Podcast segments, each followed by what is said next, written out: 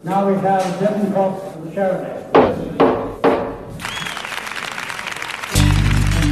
原来这就是买到房子的感觉。还好当初有你们的帮忙。我是亮维，我是易安，这里是房仲说书人。带您一起了解房地产的各种大小事。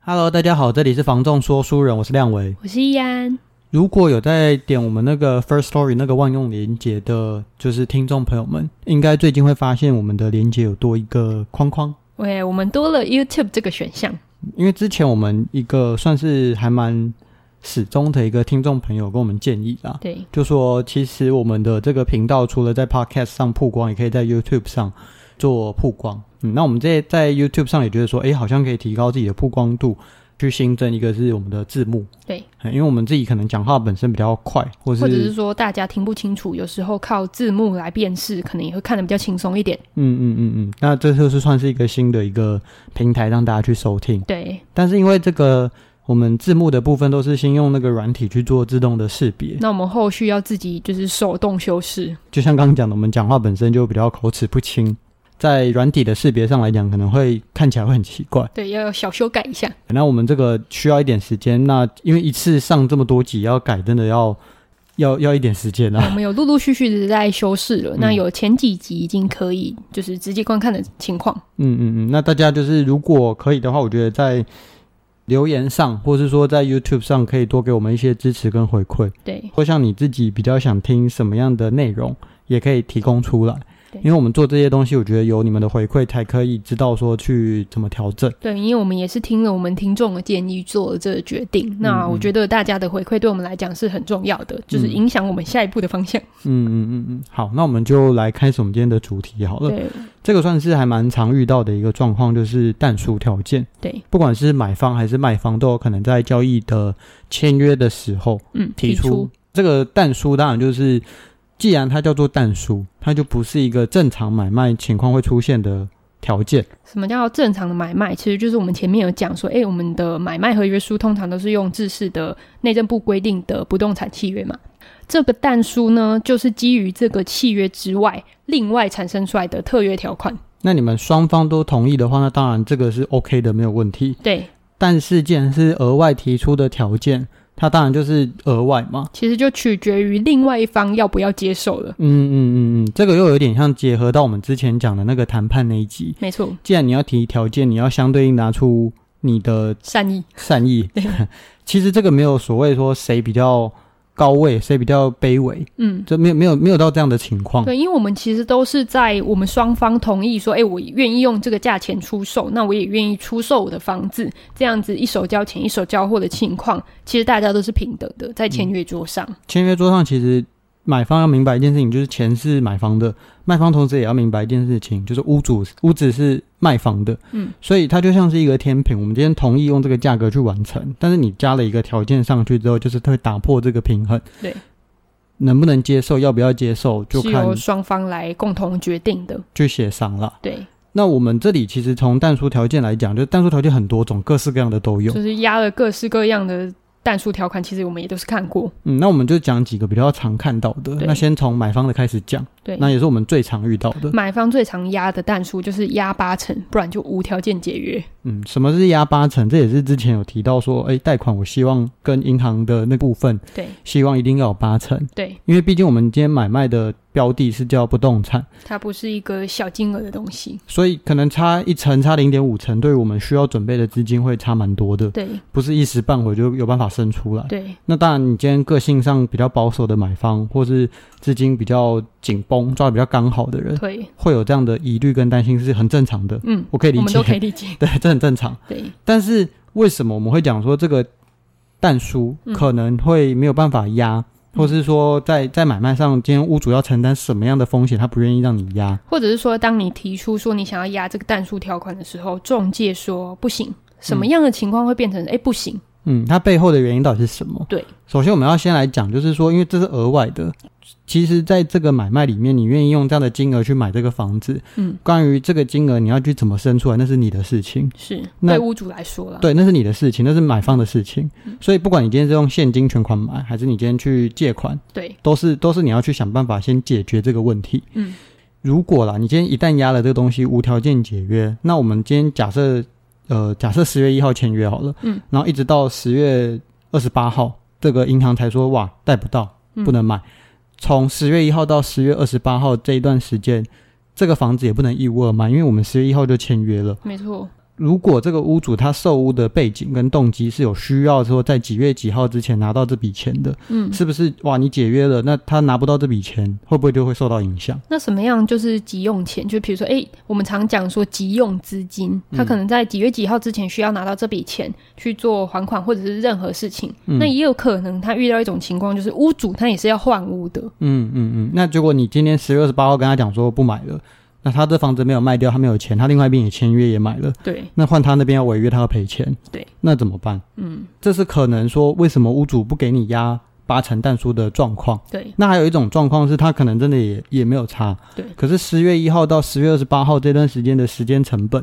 应该说他房子是一个很灵活的角色。对，我这段时间我可是不是有可能会有其他的买方也愿意用这样的价格条件跟我买，而对且他贷他得可到，能，对，或者他自己生得出，他可能全款买不管，对，他反正愿意用这样的条件去买，那我是不是就错失这样的机会？是，所以如果说你今天要提出这样的条件，那你就要知道说屋主会面临这样的风险、这样的成本。因为屋主他有他需要接受的实践成本，嗯，对，那如果啦，我说今天万一你这个买方真的很担心，说哇，真的钱抓得很刚好，很紧绷，嗯，那其实我们要怎么做？我们应该是要事前就要对把这个东西先确认清楚，应该先去问一下中介，嗯就是这一间房子有没有估价过。嗯，那甚至说，如果你再更谨慎一点的人，你也可以去提供，就是你的财力状况给中介。那我们会去帮你诶送一下评估说，嗯以这样子的财力，然后再加上这个房子的银行建价，它在贷款成数上区间可能落在哪边，嗯让你心目就是心中也会比较有保障一点。这些事情都是可以先讲的，但是你要跟你的中介坦白清楚，说你有这样的疑虑跟这样的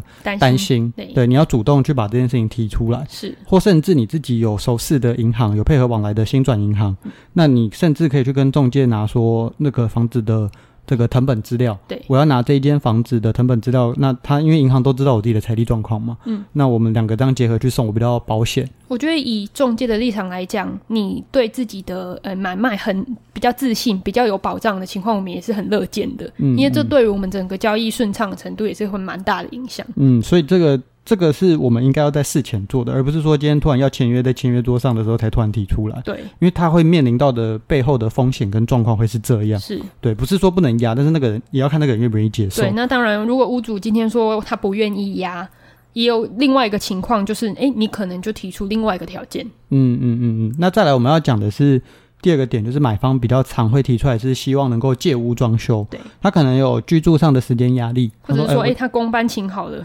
我嗯，就就真的买到房子很开心，然后急着对就找设计师啊什么的，都都找好，想赶快住进去。是，这种买房的这种雀跃感，我都可以理解啦。嗯嗯，我自己刚买的，的时候也是会希望说赶快装一装弄一弄。对，这个东西有一个先决条件才可以去做，因为我们中介方除了是让这个交易顺利的成交之外，我们在整个交易过程中还是扮演一个交易安全的角色。对，所谓借屋装修，其实是要等到所有的款项确定到位之后才能做这件事情。那所谓款项确定大概是什么时间呢？就像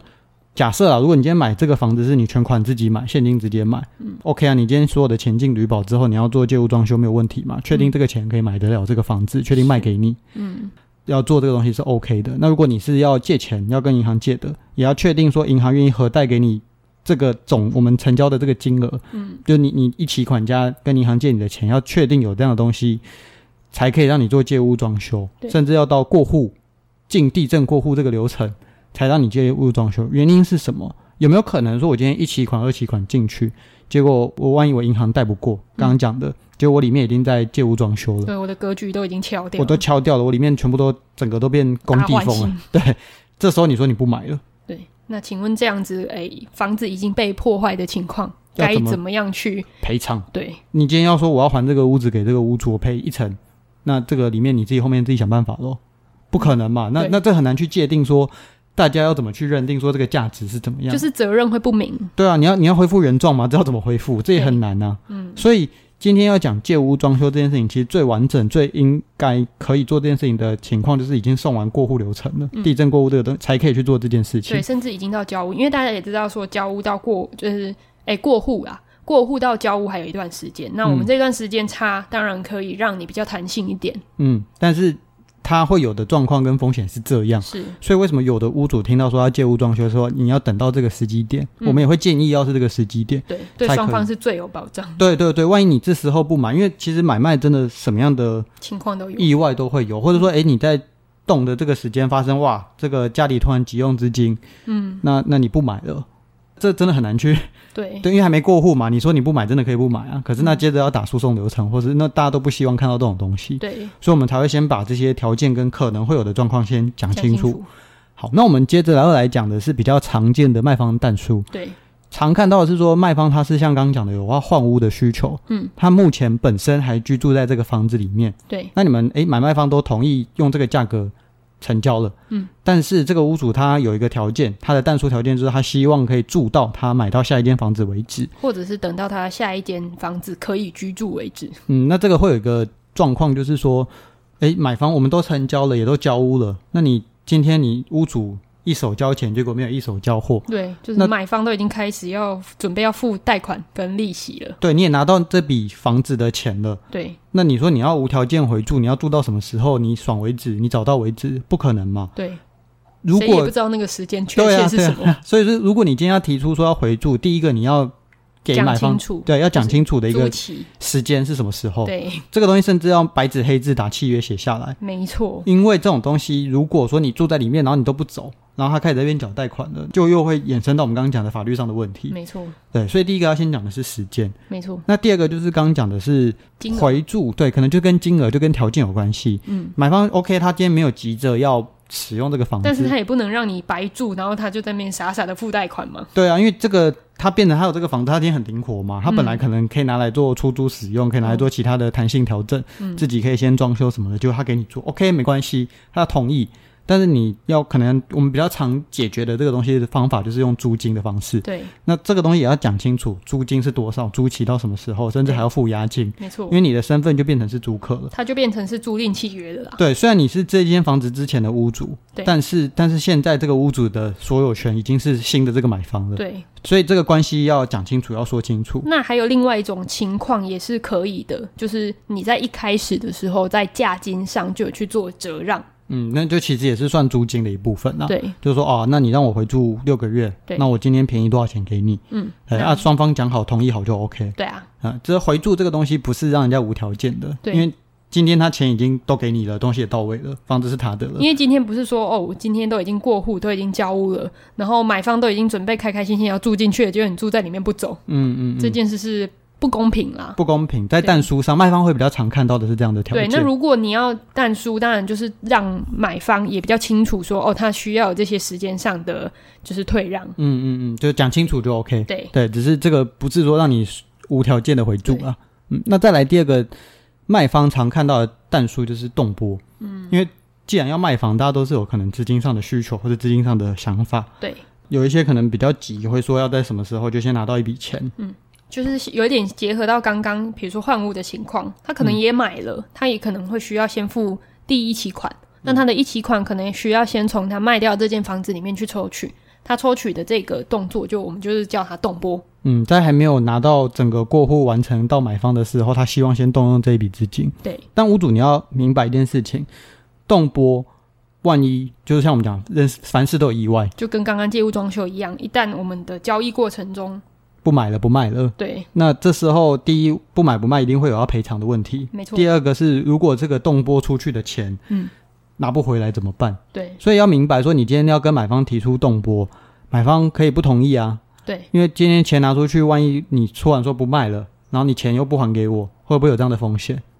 有可能啊，没错，有可能会有这样的买卖上的风险。所以，另外我们在动波这件事上面，也是会有金额上的限制哦。通常啊，我觉得这个在应该说合格的中介交易的买卖里面，应该要去注意说这个金额是什么样的性质。对，不是说哦，我们双方都同意动波，结果你一动就要动两层。因为有的屋主会觉得说啊，你里面一二层进来了，那那钱早晚都是我的啊，我对全部都要动啊，我要做其他的运用。嗯没有，它一定会有一个限制，不然万一这个动出去拿不回来，然后你又不卖了，嗯怎么办？没错，而且还有一件事情是说，像动波这个，他可能是要买下一间的房子。如果说真的是最保险的状况，避免说这个买方的钱会不知道去何去何从。其实我们在动波上会更谨慎，会说他会注记，嗯，只能动拨多少的钱出去，而且只能到他下一间要买的那个房子的旅保里面，对，不会到他私人的户头，是不会让这个钱直接进到一个不知道哪里的地方。没错，对，这个是我觉得在很多在交易上的一些小细节要去嗯注意的一件事情。我我这样等于是确保说他这笔钱是用来买他下一间房子，真的是要买下一间房子而动。对他才确定说他要卖这个房子，嗯，不然不然万一动出去，就他突然说他不卖了，那我这笔钱不知道能不能讨得回来。没错，对，这个是我觉得在很多呃嗯条件啊、弹书啊，就是如果这个中介跟这个代书是合格的，要去注意到的一些小细节。对，也是我们曾经有遇过的。那我觉得就分享给大家。今天讲的主题主要就是关于弹书跟买卖关系上的一个